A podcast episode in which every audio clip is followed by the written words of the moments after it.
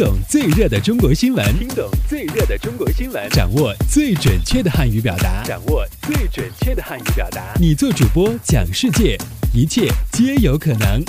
每天五分钟，就在 Linguemate 慢速汉语。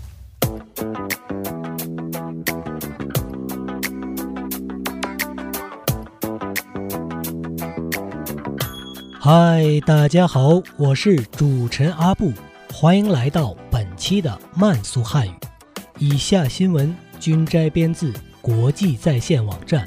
好，我们来看看今天都有哪些要闻趣事的发生。据中国之声新闻纵横报道，在北京，父母想将名下一套房屋。赠与子女，在过户前必须先去公证处办理房屋赠与合同公证，支付公证费。但在近期北京市出台的便民服务新措施中规定，从七月一日开始，持有赠与合同房屋过户时无需再公证。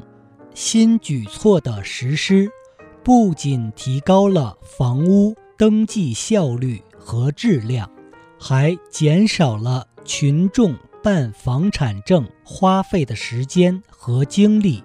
但是，面对各种便民措施，提醒消费者还是要认真斟酌，以免带来不必要的纠纷。好。